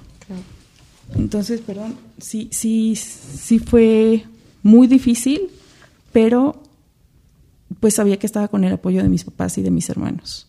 Entonces, bendito Dios de que me separé, como a los tres, cuatro meses conseguí trabajo, duré tres años en ese trabajo y eso me ayudó a que, pues siento que no se me hiciera tan difícil. Pero el corazón ya lo tenías destruido. O sea, ah, como no, que no. nada, ¿no? No, ya no, no, había nada. nada. No, no, no había nada. O sea, como mujer, la separación no me costó. Ya. Ya después la psicóloga me dijo, tienes que trabajar tu duelo. Y yo, ¿cuál duelo? Pues si no se me murió nadie. O sea, ¿Cuál? Que le vaya bien. el señor allí está. Este, y me dijo, no, es que un divorcio una separación es un duelo. Y yo así como que, ah, órale, pues no, la verdad es que se lo agradezco. Ya sé, se soy lo tan agradezco feliz, porque, este, sí, la verdad es que, pues no estaba chido estar en una situación así. Y ahora sí que siempre en lo que la frase trillada es que estoy por mis hijos y lo hago por mis hijos. Y resulta que a los que más daño les haces, estando así, Claro, aguantando esas cosas, claro. es a tus hijos. Por supuesto. Pues cuando entiendes eso, dices, vámonos. Aquí ya veremos cómo le, cómo le hacemos. Pero, pero no, como mujer de veras no. ¿Sí se estoy yendo? Sí. No. Sí, como mujer realmente no, no me afectó. Como mamá sí, ahí sí estaba de ahora, ¿qué voy a hacer? Me toca todo a mí. Este, sí, por ese lado sí me paniqué bastante, la verdad. Ay, como no te quedas con la responsabilidad de todos. Sí, No sé. buscarles escuelas y llevarles, hacerles y Ajá. este Y además ser vocal y cosas así, o sea. Lo dice la vocal actual. No, bueno, pero, o sea, pues, mis circunstancias son muy diferentes. pues sí. O sea, es que eh, te, te, te- te requiere tiempo, te Bueno, requiere pero ya cuando te gusta el mitote, pues ya es otra Ah, cosa. bueno, eso es otra Le agarra uno gusto, le agarra Sí, uno gusto. cierto, amiga. A las dos les gusta el mito. ¿De cuántos años fuiste vocal? Tres años. Tres años y dos años fui la tesorera de la escuela, entonces Ah, bueno, no, yo eso no le entro, o sea, todavía más A admirable. los dineros. sí, yo como me choca. Yo me no, los pero mis, gasto. pero mis hijos estaban encantados porque pues veían a la mamá todo el santo ¿Verdad? O sea, sí, para mí eso es como la Neta lo hice satisfacción. por mis hijos, por mis hijos, perdón, de Que esa es una parte que dice sí hay que aprovechar en esas épocas, ¿verdad? Porque cuando nos ven y nos admiran, ¿Te diste cuenta cuando fuimos a ver Claro. el Día de Muertos? O yo, sea, yo pensé que Jimena ya no tanto porque ya está en tercero de primaria, pero cuando me vio que llegué porque me apunté de voluntaria para hablar de los de los este, altares de muertos. Este, pero me apunté de voluntaria para hablar de los altares de muertos en el salón de Pablo. Entonces, Jimena me vio por suerte. Ella estaba en el recreo y me vio y corrió a mí así como, guau, o sea, mi mamá está aquí y hasta sus amigas voltearon y dijeron, ay, Jimena, qué envidia. Qué suertuda. Qué suertuda. Y O me sea- abrazó y me abrazó. O sea, yo digo, guau, o sea, de verdad estamos en la etapa donde hay que aprovechar eso porque va a llegar un momento donde, a lo mejor tú nos dirás ahorita a qué edad, donde lo que quieren es como su espacio y su independencia y la mamá mejor que ni la vean. Qué vergüenza. Exacto. Sí, y La no secundaria. sé y no sé si eso suce- sucede en todos o de seguro nos va a pasar como mamás, de seguro nos va a pasar que dices que hice mal, Ajá. que hice mal para que mi hijo me rechace así. Si, si éramos tan apegados, pero creo que también depende de la etapa por la que estén pasando. sí. ¿No? O sea, todos van a pasar por esa etapa. Ya sé. Todos van a querer su espacio y su independencia. Entonces, pues sí, como que tenemos que aprovechar ahorita que somos su todo y su máximo. Ya sé, y ese día, el día que, perdón, pero es que yo me, me quedé muy en esa anécdota, que los niños decían, qué suertuda, no sé qué, y así, pero, y ese día nos cambiaron a nosotros el horario, por algo no, no les dimos la plática a los niños que les teníamos que dar, ¿no? Y estábamos las dos así de, güey, o sea, nos disfrazamos. Hicimos, o sea, él en movedero de citas y no sé qué, y yo en Nos movedero en mi casa. pintamos, así. disfrazadas. De que dejé al bebé encargado todo el día y no sé cuánto para estar ahí, ¿no? Y que nos cambian la cita y nos dicen, ay, una disculpa. Y yo así. O sea, "No, llegamos al altar mando". y nos dijo la directora, ay, vienen a la explicación del altar, sí. Su, el grupo de sus niños ya pasó. Ajá. Y nosotros, ¿qué? Ajá. O sea, yo vengo Shock. para que mi hijo me vea. Ajá. Pero ya cuando vimos justo, o sea, cuando, cuando él envió a Jimena y luego yo fui a buscar a Nicolás y estaba en el recreo por fortuna y me, también me lo encontré y dije, ay, bueno, ya apagado. O sea, ya con esto, ya, o sea, yo ya, ya, él vio Yo que yo estoy aquí ridículamente vestida. Porque ellos me vieran así, ya, o sea, valió la pena. Sí. porque me abrazó y así súper feliz y todos los niños, órale, qué padre, que no sé qué. Y cuando ya nos vio María José y nos vio Pablo, ya, o sea, era como doble pago, era como, no manches, hasta les debemos, ¿sabes? O sea, como que esa parte, como que ellos vean que ahí estás, ya con eso ya se paga. pues. Sí, sí, es- Para sí lo valoran y lo disfrutan mucho. Pero sí, lamentablemente, si llega la edad, en mis hijos fue en la secundaria, este, en que ya empiezan de, mami, ya no. Ya a mí me decían, ya aquí en la esquina y todavía ellos tenían que caminar unos 100, 200 metros y ya donde no te vean. Y ya si los No, acompañaba era así como que, "Ay, No, yo mamá". tengo plan. A ver, cuéntanos tu plan. Ya ven que eh, ya era la- los AirTag, que los puedes ir monitoreando donde vayan. ya, un chip. Listo. No, no, Ay, yo, o yo sea, me pero- quedaba ahí para verlos entrar, pero, Pero ya como que yo los acompañara hasta la puerta o sea, y era de, no mamá, y pero como yo los quiera. persinaba, perdón, como yo les persinaba, era de, no mamá, que no me vean. O sea, como que ya yo digo que fuerte ha de ser que te digan, mamá, no quiero que te vean conmigo. Ay, no, qué, qué fuerte. No sé, ni quiero pensar en eso. No, y yo ahorita en la edad de Octavio, ni siquiera te presentan. La Yo sí- señora del aseo. Sí. Sí. no había pensado en eso. Yo voy a tratar de salir arreglada. sí, le digo, oye, ¿qué onda? Es que ni siquiera Sí, me claro. presentas. Es el ¿Qué onda chofer, la chofer. Sí. Ay, Le digo, ¿te doy que- vergüenza o qué? Ay, mamá, pues, ay, mamá, preséntame. Yo con mis amistades, mis hijos, cuando les toca. Cuando hay oportunidad, obviamente, orgullosamente, mis hijos aquí están. Claro. Y ellos no. Así como que, oye, necesito conocer a tus amistades, necesito este involucrarme con ellos. No me voy a poner Ajá. de chismógrafo, pero pues sí verlos cuando No les voy a menos. enseñar tus fotos de desnudito de cuando naciste. Exacto. Yo siento que mis pa bueno, nosotros fuimos puras mujeres, entonces tampoco hubo como demasiada rebeldía, como que todas fuimos tranquilas, pero siento que la estrategia de mis papás fue muy inteligente. Ellos siempre, a to- o sea, por ejemplo, si íbamos a organizar una fiesta, sus casas siempre estuvieron como súper abiertas para que las organizáramos ahí. O sea, de verdad, la mayoría de las fiestas eran en mi casa. Entonces, como que siento que fue una estrategia inteligente de ellos porque, aunque no bajaban y no se involucraban y nos daban nuestro espacio, la fiesta era ahí y estaban al pendiente de nosotros y finalmente como que se daban cuenta de que a quiénes invitábamos, con qué amigos nos relacionábamos y aparentemente ellos nos daban como la libertad, pero estaban ahí atentos. Claro. Entonces, yo, yo recuerdo mucho eso, que en, la, en mi casa eran donde se organizaban las fiestas como de más gente, a veces se llenaba adentro y afuera, y ellos nunca dijeron que no. Como que, y lo veo también en casa de mis suegros. Sí, así fue. Siempre han sido como, como las puertas abiertas a los amigos de sus hijos, y siento que esa es una buena estrategia, ¿no? Claro. Sí, mamá Sí. siempre decía de, de saber que ustedes anden en otra casa y que se tengan que regresar, mejor aquí y a sus amigos que se queden. Ajá. Sobre todo los que vivían muy lejos, prefiero que se queden aquí a que la mamá esté con la preocupación. O mi mamá estar con la preocupación de si el amiguito llegó bien. Entonces mi mamá siempre fue de las fiestas en la casa. Desde conmigo hasta ahorita mis, mis hermanos este, que ya no están tan chicos, cuando todavía vivían en la casa era, prefiero que sean aquí en la casa. Sí, pues sí, o sea, buscar ser como tenerlo lo más cerca posible Como con sus distancias darle normales. sus instancias y sus espacios, pero poder estar como al pendiente de alguna Claro. manera, ¿verdad? Sí, Octa- o- César, perdón, hace tres, cuatro semanas tuvo una, ah, ahora para lo del mentado Halloween, este, en mi casa no lo celebramos, entonces, oye mamá, que quieren una fiesta de Halloween, que no sé qué, y yo, "Eh, puede ser una reunión, pero si se disfrazan, tu abuela los va a correr. Entonces, aquí vénganse. Dice, bueno, va. Entonces sí, llegaron los chavitos, yo dije, es una buena oportunidad para conocerlos, les arreglé la mesa, nada más salí, me presenté, mucho gusto, y ya. Bendito Dios, hubo reunión en mi casa ese día, entonces yo estaba adentro, con mi familia, a gusto, y ya nada más los estaba escuchando, viendo. Sí, a las, al día siguiente tenían que entrar a las 8 o 10 de la mañana y eran las 2 y no se iban. Y yo así como que muchachos tienen que ir a trabajar.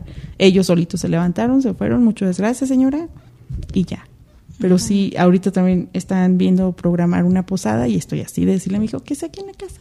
Mejor que sea aquí en la Claro, casa. no, mil veces. Sí, o sea, sí, pero da, igual como dices, darles su espacio, aunque sea en tu casa, porque yo me acuerdo que yo tenía un amigo en la prepa que cuando, por ejemplo, era su cumpleaños y nos invitaba a su casa al festejo, Eddie, no sé si te acuerdas de él. Ah, sí.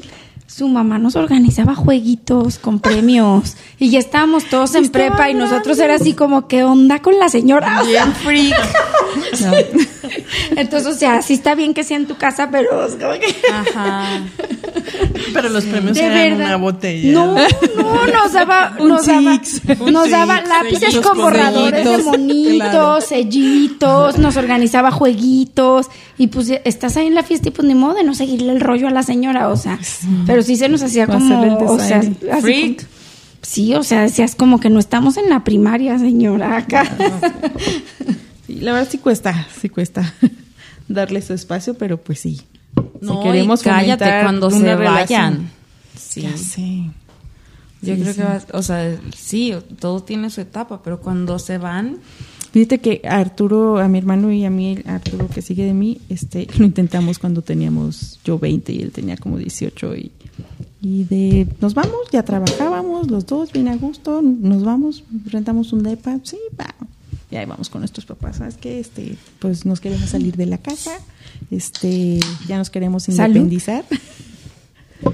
y no se pudo. No nos dejaron.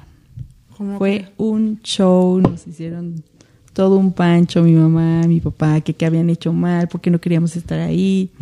Hoy, 46 años y todavía me tienen ahí, ¿verdad? me querían ahí, ¿no? Me querían ahí. Y, y- y tus papás así como que ya no, ustedes me querían aquí, ahora se aguantan.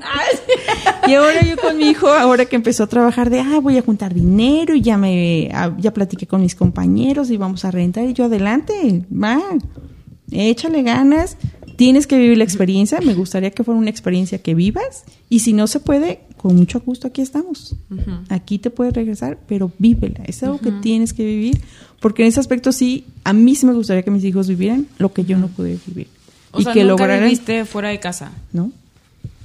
Yo no siempre fue hija de familia. Fue de mi casa a la casa de, de casada y luego de regreso. Y hoy no te interesaría hacer eso. Sí, pero no puedo. sí, todo pero se puede, comadre, todo se puede. Sí, sí, este, tenemos que echarle ganas a eso. Este, sí, es una de nuestras metas ya junto con mi hijo ahorita, de podernos salir de la casa y rentar nuestro depa, este, Sí. y vivir nosotros tres. Sí. Como que se lo debes, ¿no? Un poco. Sí, es algo que me piden muchísimo. O a ti, Principalmente a mí. justo, justo por lo que dices de que, que están, estás haciendo con tus hijos lo que no pudiste hacer contigo, o sea, a lo mejor te lo debes a ti. Claro. Es que es una experiencia Bien justo, o sea, como que padrísima, en donde Sí. tú te, ahora sí te haces cargo de absolutamente todo lo de la casa y así. Sí. Nos, bueno, no sé, yo lo viví en el intercambio, tú te fui, tú te viniste a vivir a Aguascalientes. Yo a los 14 años, Sí, no, No, Gaby. sí, tú sí Gaby se estás- vuela la barda, o sea, Sí, con sí, eso, sí, con tú- lo de su parto en la respetos. casa, o sea, Sí, amiga, o sea, para- ella va pa- a amiga, lo grande siempre. ahorita que decían ya lo con quiero correr. A mí me corría una a los 14, yo lo voy a correr a los 10. a ver, ya terminó la primaria, se va a la secundaria a otro zapatos, lado. como en las películas mexicanas. No, no es cierto. Pero, pero al final sí, sí- son experiencias diferentes y la verdad es que yo lo único que rescato es que sí te dan muchas herramientas a futuro increíbles, ¿no? O sea, el hecho de vivir tu independencia y tu toma de decisiones, porque al final a mí me tocó cuando apenas, o sea, realmente cuando yo me vine en la premar, los celulares apenas como que estaban sí. queriendo Tus papás son salir. temerarios, o sea, y entonces, pues no cualquiera tenía un teléfono celular, o sea, obviamente nosotros no podíamos tener un teléfono celular y era, pues bueno, mijita, aquí la dejamos el domingo y que Dios la bendiga. Aquí y nos aquí vemos nos vemos el viernes por usted. Y así fue, ¿no? Y, y igual incluso todavía en, en- en el momento de la universidad, yo realmente tuve mi primer celular, yo creo que cuando casi estaba por salir de la, de la De la universidad.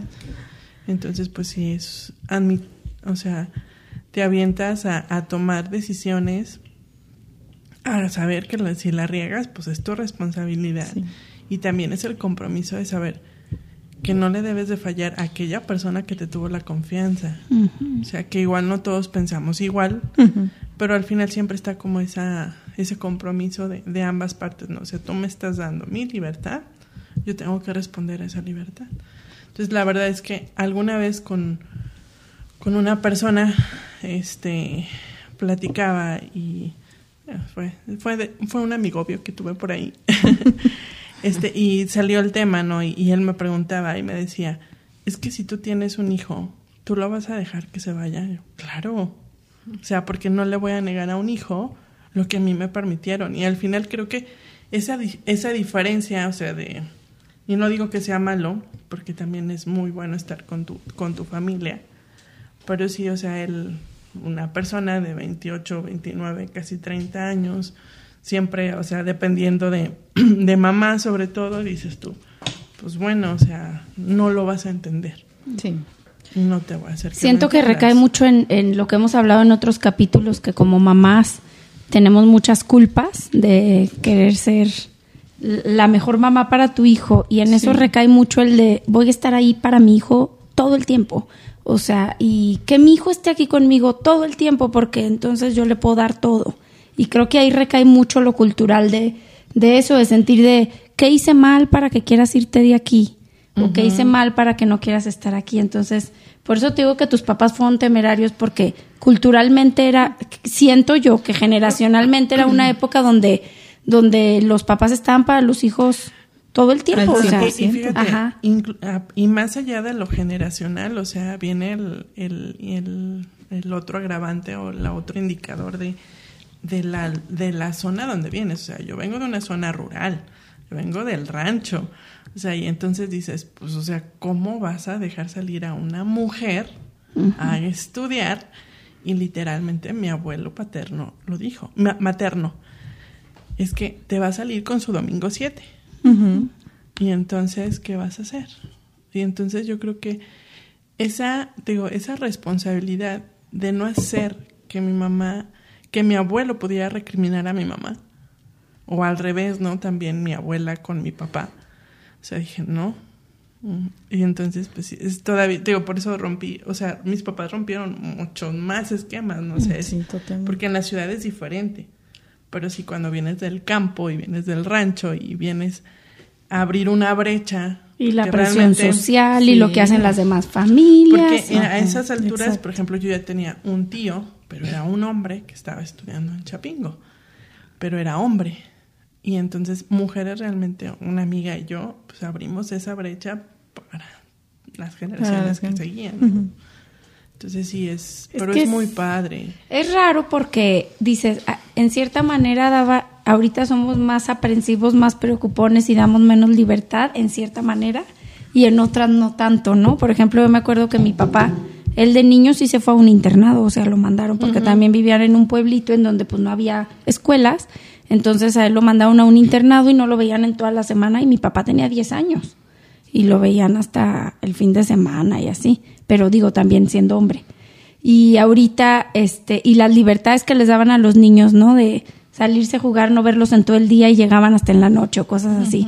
O sea, como que está dividido porque hay, hay partes de esa cultura que dices tú, era, antes era más todo el apego de que el, el hijo se cría en casa y los papás están para ellos toda la vida, ahorita se les da más independencia, pero hay otra parte donde es al revés y nos hemos convertido en papás más aprensivos, más preocupones, con menos Es que- libertades. Es que, ahí entra los peligros y la sociedad, ¿no? O sea, digo, volvemos, volvemos al, al punto de, de decir, bueno, en esta sociedad donde empezamos con el ciberespacio, ¿no? O sea, con el internet, con muchas cuestiones que necesitas estar más al pendiente de qué ven, de qué escuchan y, y que también hay más acceso a muchísimas cosas. Entonces es, es como el cuidar o sea, literal, o sea, y a lo mejor aquí en Aguascalientes todavía no, no está tan, tan grave, ¿no? Pero pues tienes que cuidar que no vayan a levantar a tu hijo. Para empezar, o sea, y antes no se veía eso. Sí. Entonces tu hijo podría estar en la calle hasta Que eso es 3 de muy México, mañana. o sea, eso es muy Bueno. México, porque como que en otros lados del mundo, pues a lo mejor no, No, tanto, en ¿no? México. En otros lados del mundo nomás entran Son a las escuelas y matan a los alumnos. No, de hecho sí se da. No, son otros mucho. problemas. Definitivamente hay miles de miles de otros problemas en otras partes del mundo, o- otras ¿no? preocupaciones. Pero la que tenemos nosotros aquí es mucha responsabilidad también justo por la situación que estamos viviendo. Sí, teniendo hijos adolescentes, ese tema en particular, este a mí me ha costado trabajo. Porque, pues sí, yo soy aprensiva y obviamente por ningún motivo y bajo ninguna circunstancia quieres que le pase algo a tus hijos. Entonces yo, es algo que me critica mucho a la gente, es de, eh, si sales de la casa, me avisas, ya salí de casa. Y llega la parada del camión que está a dos cuadras, ya llega la parada del camión. Claro. Este, Yo luego voy a hacer lo que dice periférico. Mirna. Yo sí voy a usar esos dispositivos de localización Sí, familiar. me vale. Claro. Me dicen, es que utiliza el, el, el de este, El el, WhatsApp Ah. de, del- de la ubicación en el momento. Se atora. Se atora, yo no sé nuestros celulares, si son nada más No, nuestros celulares, porque sé, Saturación de red. sé que much- ah, sé que muchos les funciona súper bien. A mí no, entonces sí es de, No, y hay unos controlar dispositivos. Ahora nosotros los estamos investigando porque como se invierten los papeles, ahora mi papi, que ya es de la tercera edad y no escucha bien, pero a él le gusta mucho su independencia y a él le gusta salir y hacer sus cosas. Ya estamos buscando qué ponerle en la cartera sin que se dé cuenta. sí, sí, es que para sí, localizarlo y hay dispositivos que te venden como llaverito y entonces Y ya puedes saber la ubicación y así. Sí, pues es que un, un AirTag se lo metes al, no sé, al zapato, sí, a la cartera. Pero sí también, ahorita decimos, de, y que, que no, tenga, no salgan con el domingo 7. Yo creo que nuestra generación, y escúchenlo bien, ¿eh? Es un anuncio importante. Es más chiquita. No, cállate, pero cuando nuestros hijos estén grandes, nos vamos a dar de santos que nos salgan con un domingo 7 porque los niños ya no quieren tener hijos. Así. mis hijos. Eh, justo, o sea, hoy, bueno, perdón. Así de hijo, por favor, sal con tu domingo Ya 7 sé y el hijo va a voltear y va a decir, ¿domingo qué? ¿De qué me hablas, ma? No, pero Mamá, ya me hice esto y esto y esto. nosotros, o sea, yo llevo así una semana de que qué está pasando en este mundo, que qué hice mal ahí sí, porque María José tiene cuatro años y dice, yo no quiero tener hijos y yo, ¿qué qué? O sea, ¿de qué me hablas, María José? años. Cuatro años ya tiene. Pero por, ¿de qué me hablas? No, yo no quiero tener esposo. ¿En serio? Y yo, no, Déjame le digo a. Pablo. Ya. no, Pablo quiere tener esposa y ocho hijos. No, acá Majo no. Y dice, yo no quiero tener hijos. Y yo, Majo, pero a la perrita que adoptamos la trata súper bien, está súper contenta. Ella te adora, imagínate cuando tengas hijos. No, mamá, no quiero tener hijos. Pero así, lo tiene franco, así hoy. Ojalá que, ojalá. O sea, hoy de verla así, espero en Dios que un día cambie de parecer. Y si no, bueno, la respetaré muchísimo. Yo a Jimena, a Jimena una vez le dije, platicando, le dije, no, mi amor, es que vas a ver, cuando tú tengas tus hijos, tú también les vas a decir no sé qué, y se me queda viendo y me dice, ¿y si no quiero tener hijos? Ajá. Ah, no, bueno, pues sí está bien, también es una posibilidad. Ajá. Y Pablo, al contrario, vamos en la calle y dice, mira mamá, en ese edificio sí cabrían. Y yo, ¿quién?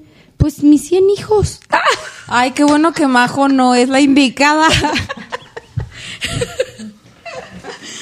Creo que no, amiga. Algo, algo se fracturó. Déjale, voy a avisar. Bueno, hoy, hoy quieren ser doctores, mañana bomberos. Así es de que no se preocupen. Sí, pero no, o sea, yo veo de verdad que las generaciones de hoy, ya, o sea, las generaciones que ya están listas para tener hijos, ya no quieren tener hijos. Es Tú que, vas a ser de las suegras que digan, ¿cuándo? Los a, a lo mejor me van, a no. me van a clausurar del podcast y todo, pero literal, o sea, yo sí voy con la bandera de... Amo mucho a Emilio, pero de verdad, si me lo preguntaran, yo diría... O, o, o me dicen, ¿qué me aconsejas eso? No tengas hijos. Si no estás consciente de lo que implica Amiga, y de pero... estar consciente, o sea, si no quieres hijos, no los tengas. Ah, claro, claro, eso Sí, yo lo no apoyo tengas, 100%, o sea. pero realmente nunca estás consciente de lo que vas a vivir hasta que eres mamá. Claro que sí importa mucho el deseo, obvio.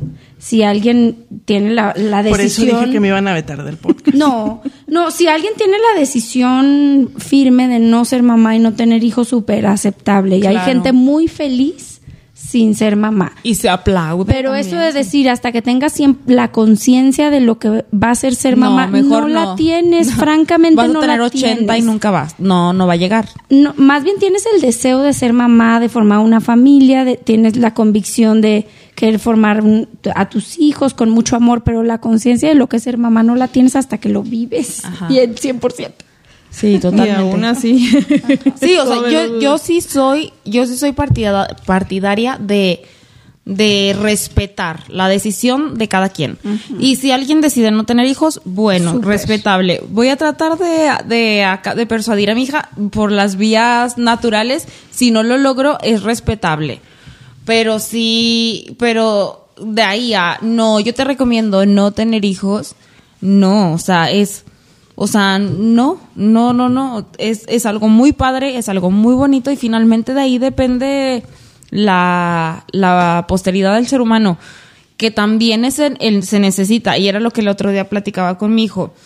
Yo decidí tener hijos porque el mundo también necesita gente buena y también necesita gente que se comprometa con el mundo, o sea, está todo tan loco y así. Yo traje soldados del, del, del bien, pues, o sea, ¿por qué no?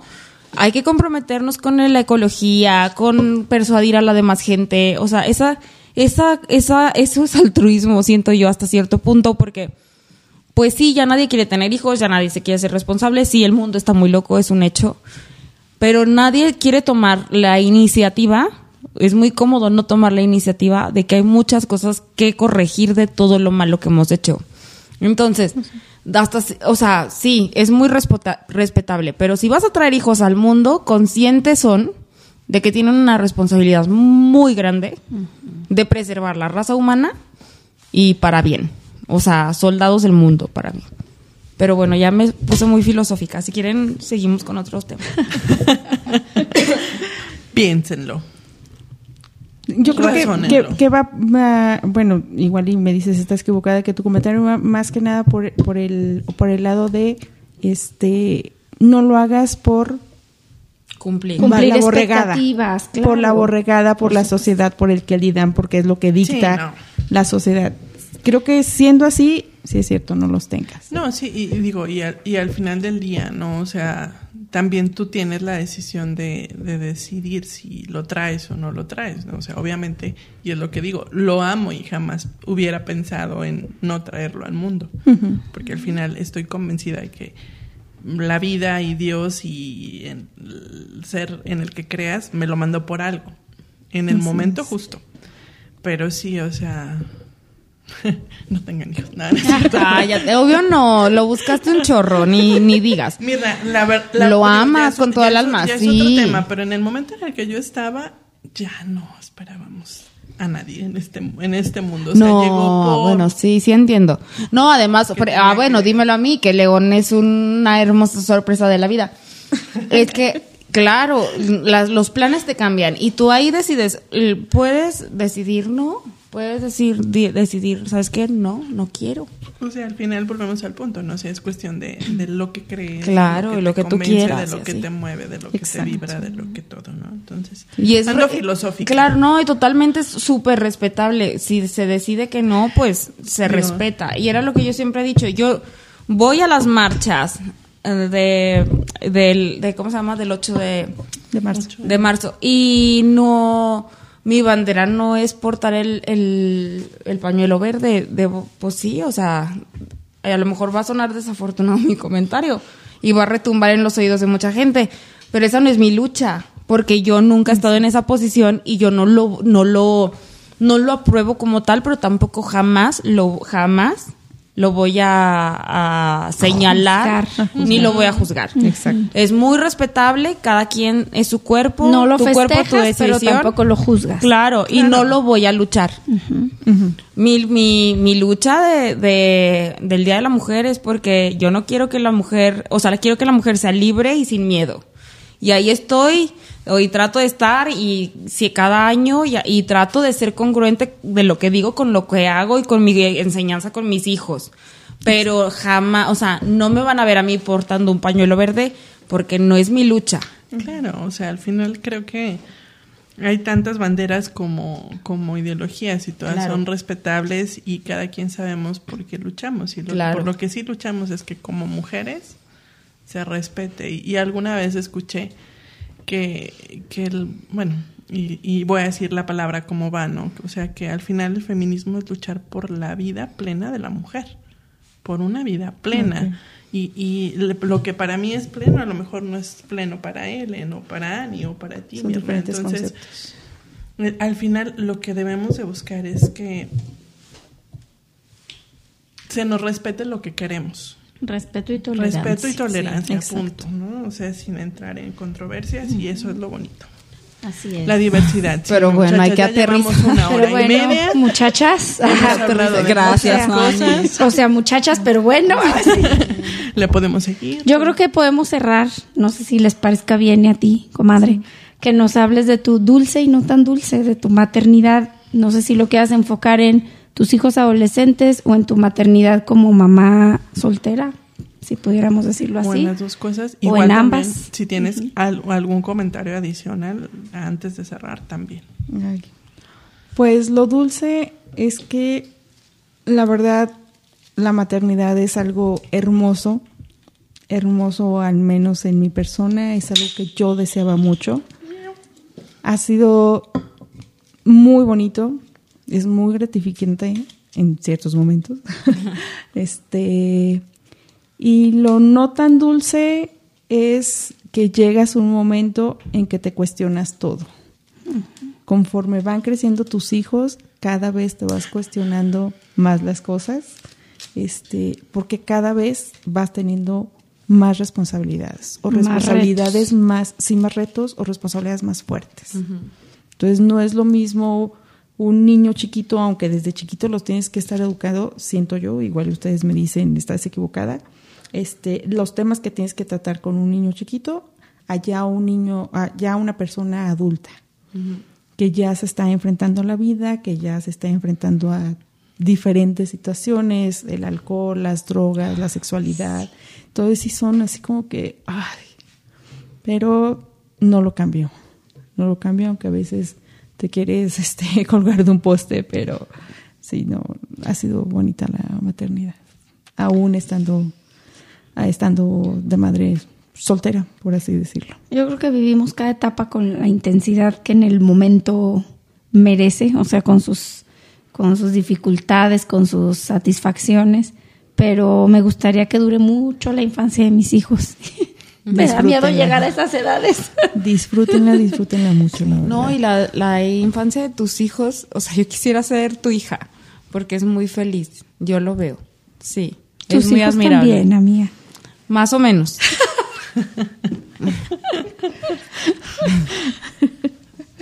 Muchas, muchas gracias. Ya nada más para cerrar, muchas gracias por la invitación. Estaba muy nerviosa. Gracias por sus este apoyo, por No, su gracias confianza. a. No, gracias a Este, ti. La verdad es que sí, les doy toda la razón. Terminó siendo esto muy, muy relajante, muy charla de Terapéutico. amigas, muy terapéutico, sí. Este, muchas, muchas gracias. Esperamos Gracias. tenerte pronto en otro capítulo, comadre. Sí, ya sé, te vamos a buscar otro tema. Va. Muchas gracias. Que Sí, siempre y cuando tu agenda te lo permita. Sí, Váyanse Sí, a Guadalajara. yo me la traigo. Vamos a Guadalajara. También grabamos. Podemos, podríamos sé. hacer un viajecito. Tengo trabajo. Ahorita no, muchachos, tengo trabajo, así les vamos a decir a los que, se queden con los chiquillos. Con los chavales. Sí. Sí, muchas, muchas gracias. No, muchas gracias, Ani, por compartirnos, por abrirte. Igual no es fácil, o sea, no es fácil porque a lo mejor así sea una persona la que te escucha diferente a, a lo que tú eres, o sea, no es fácil decir lo que piensas y lo que sientes. Entonces, muchas, muchas gracias. Gracias a ustedes. Pues bueno, después de una hora y media. No queremos, pero, se acabó el tiempo. que-. Muy bien, pues nos despedimos. Bueno, fue un placer. Gracias, Ani, de nuevo por estar aquí, por aceptar nuestra invitación. Gracias a todas por a, organizar este podcast del día de hoy. Se despide Mirna Cortés. Bueno, yo también muchas gracias, comadre. Espero tenerte pronto aquí. Se sintió un poco obligada, pero valió la pena. Me pueden obligar la, así cuando quieran, me la traje y valió la pena.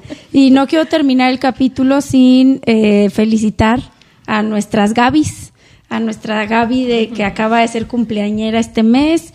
Eh, Gaby Jaime, que está aquí en Controles. Muchas felicidades, amigas. Salud. Estas son las mañanitas que cantaban. Y también El vaso de- del café. Y desde aquí felicitamos también a Gaby Tobar, que hace mucho no nos acompaña aquí. Ojalá te tengamos pronto en un capítulo, amiga. Te mandamos un abrazo. Estamos eh, bueno contigo. Sabemos que no estás pasando por una situación muy sencilla ahorita por la salud de tu papá. Entonces te mandamos un abrazo fuerte, nuestro apoyo total. Nuestras oraciones. Y este, y bueno, dentro de todo, que disfrutes tu día y que este año sea con muchas bendiciones para ti y tu familia. Te queremos. Salud. Salud. Ellen Gutiérrez, nos vemos en el siguiente. Pues muchas gracias, un honor, un placer haber estado aquí con ustedes. Este, Ana Laura Estrada. Muchas gracias. Muchas gracias, Ani, nuevamente. Este, de verdad, o sea, es una, has hecho una labor preciosa, tienes unos hijos preciosos. Obviamente, como todos los seres humanos, pues tenemos nuestros ratitos, entonces. Pero bueno, y pues acá en Controles, Gabriela Jaime, les agradecemos que nos hayan escuchado y si están, son nuestros fans y nos escuchan, este, igual y también quieren estar en este espacio con nosotras, pues las invitamos a que nos manden un mensajito si nos conocen o un DM por, por las plataformas. Y claro que este, este espacio es para todas, para todas ustedes y también para todos ustedes, porque a lo mejor también hay algún papá por ahí que tenga algo que decir. Y pues bueno. Algo bueno, nomás que no se quejen. Y entonces nos pueden seguir en arroba entre mamasando, tanto en Facebook como en Instagram. Y estoy muy emocionada porque ahora sí ya nos pueden oír en Apple Podcast, en Spotify y en otra. Lo que me quiera, fue. como Lo, lo quiera que que quieran de. Spotify. Ustedes Exacto. por todos lados. Los queremos. Adiós.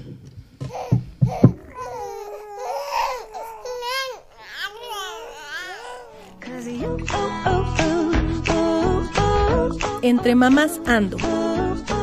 Un espacio para hablar de lo dulce y no tan dulce que resulta maternal.